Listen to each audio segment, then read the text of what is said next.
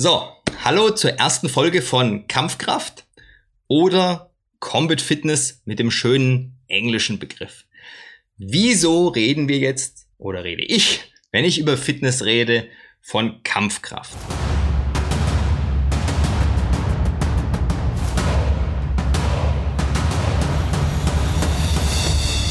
Herzlich willkommen auf dem Weg des Kriegers. Mein Name ist Michael Strauch und das hier ist Project Archangel.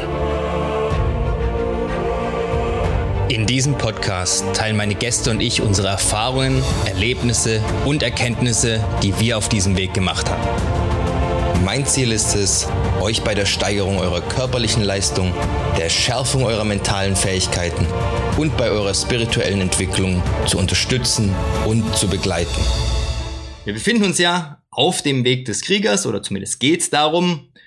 Und da ist der Kampf natürlich ein elementares Element, ja, ein elementarer Bestandteil des Weges.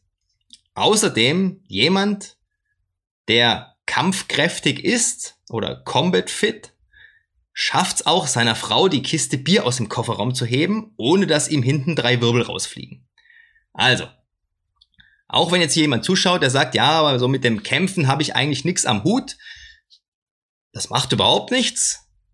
Das, was im Kampf taugt, taugt im normalen Leben auch. Also, ist für jeden, aber die Jungs, die denken, sie könnten durchaus mal in einen Kampf kommen, für die ist das hier besonders wichtig. Denn für die sind die Sachen, um die es hier geht, wirklich das, was Sie auch im Training beachten sollten. Gehen wir erstmal auf eine, ähm, auf einen Begriff ein, der momentan in ist, ja? Funktionelle Fitness. Was bedeutet denn funktionelle Fitness? Also, da hat ja jeder irgendwie was anderes im Kopf. Ja, der eine balanciert irgendwie auf einem Bosu-Ball und macht dabei irgendwelche Kniebeugen mit einem ungleichen Gewicht, an dem noch mit irgendwelchen äh, Gummibändern extra Kettlebells rangebunden sind. Und der andere macht das nicht. Im Prinzip ist es doch so. Was eine funktionelle Bewegung für jemanden darstellt, ist für jeden individuell unterschiedlich. Jemand, der zum Beispiel professionell E-Sports betreibt, ja, also möglichst schnell hier Fingerbewegung, Hand-Auge-Koordination und so weiter haben muss, der trainiert ja eine ganz andere Art von funktioneller Bewegung als jemand, der zum Beispiel Zehnkämpfer ist. Oder Fußballspieler. Oder was auch immer. Ja. Das heißt, die Bewegungen, die jemand in seinem Einsatz benötigt, sind die Bewegungen, die für ihn funktionell sind. So. Einfach nur mal, um das, um das klarzustellen, was bedeutet denn funktionelles Training? Ja, es kann auch sein, dass ich hier ab und zu mal den Begriff, das muss halt funktionell sein, ja, äh, benutze. Das heißt dann nicht, man muss auf irgendeinem Gummiball balancieren, ja, sondern das heißt, es muss eben einsatzbezogen sinnvoll sein. Denn wir wollen ja unsere körperliche Leistungsfähigkeit steigern, aber im Hinblick auf bestimmte Tätigkeiten. Und beim Weg des Kriegers sind diese Tätigkeiten natürlich anders als beim Weg des E-Sportlers oder des Fußballspielers. Sollte auch klar sein.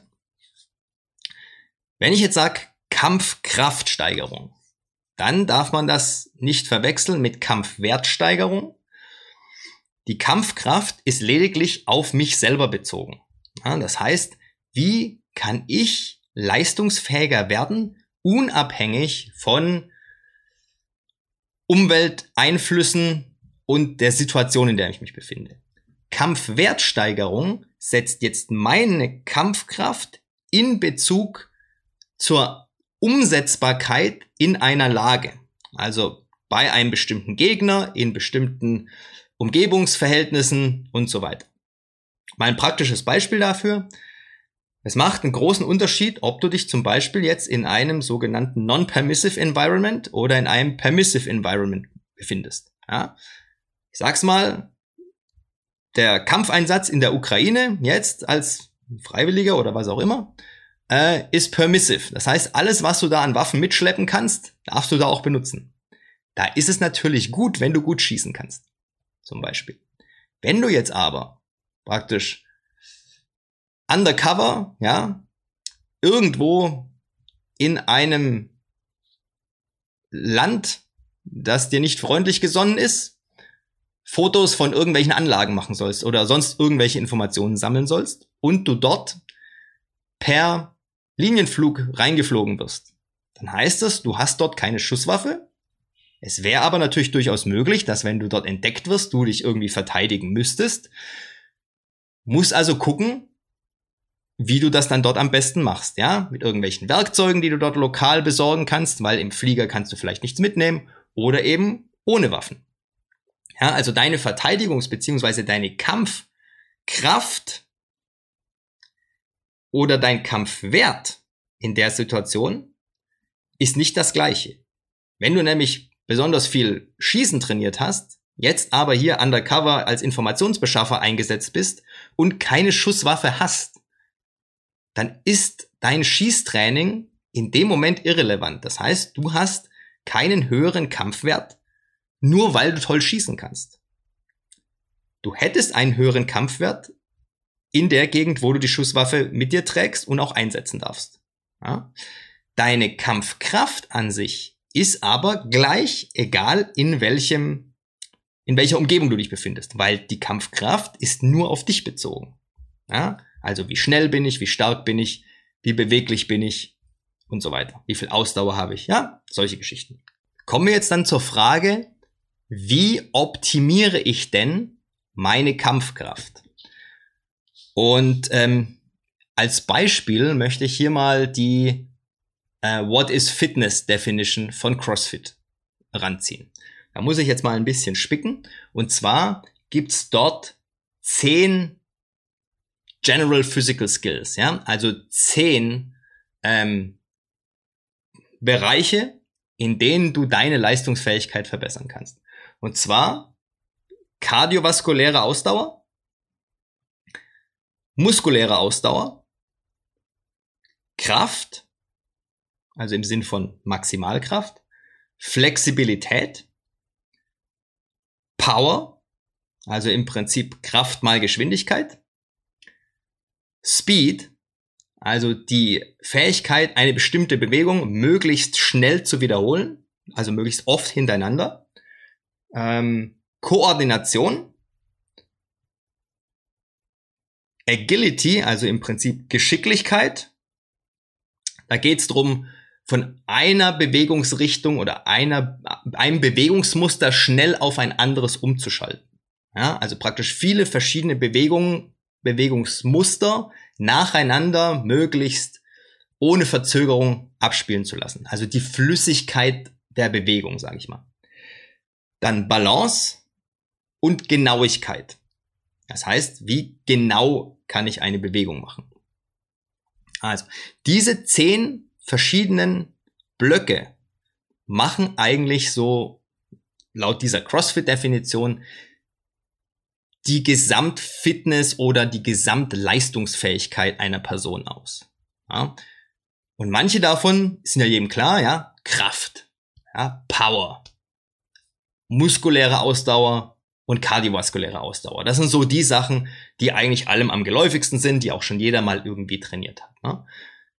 Dann vielleicht noch ähm, die Flexibilität, ja, also die, die Dehnbarkeit, Beweglichkeit, Mobilität ein bisschen.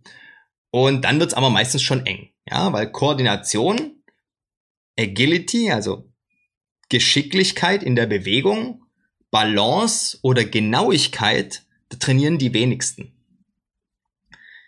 Ist jetzt auch so, dass natürlich wieder für jedes Einsatzgebiet da verschiedene Schwerpunkte ähm, zutreffen. Und es ist auch je nach Bewegungsmuster unterschiedlich. Also als Beispiel, wenn ich jemanden schlage, ja, dann ist es wichtig, dass das explosiv ist und präzise. Das ist jetzt nicht so wichtig, dass ich das von der muskulären Ausdauer her hundertmal hintereinander kann. Außer vielleicht ich bin Boxer. dann ist die Geschichte wieder anders. Aber als, als reines Kampfinstrument für einen echten Kampf, ja, Selbstverteidigung, so Combatives, diese Geschichte, da wirst du keine, da wirst du nicht drauf trainieren, dass du 10, 20, 100 Schläge hintereinander machen kannst, sondern da wirst du den Schwerpunkt eher drauf setzen, dass ein Schlag so stark und so präzise wie möglich ist. Aber, da seht ihr schon, je nach Kampftechniken, die man anwendet, weil man ein anderes Ziel hat und sagt, okay, dieses Kampfsystem ist für das, die Situation, in denen ich mich sehe, am ehesten geeignet, trainiert man unter Umständen schon wieder andere Schwerpunkte, obwohl es doch das gleiche Bewegungsmuster ist. Also es ist ein Schlag, ein Faustschlag oder was auch immer, Schlag mit der flachen Hand. Aber der eine sagt, ich brauche, ich muss da möglichst viel schneller hintereinander machen. Ja, denken wir mal beim WT an die Kettenfauststöße. Das ist Speed, also kurze Amplituden zwischen den einzelnen Bewegungen.